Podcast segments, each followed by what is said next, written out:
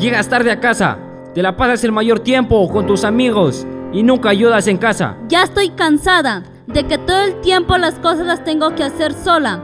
En vez de andar en vicios, deberías ayudarnos. Pero madre, no arregle las cosas con violencia.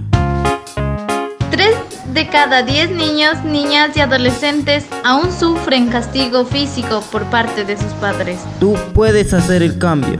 Dile no a la violencia infantil. Mensaje de los jóvenes de Chical con el apoyo UNICEF y Corape en el marco del proyecto Comunidades Protectoras, una iniciativa financiada por el Fondo para la Consolidación para la Paz de las Naciones Unidas.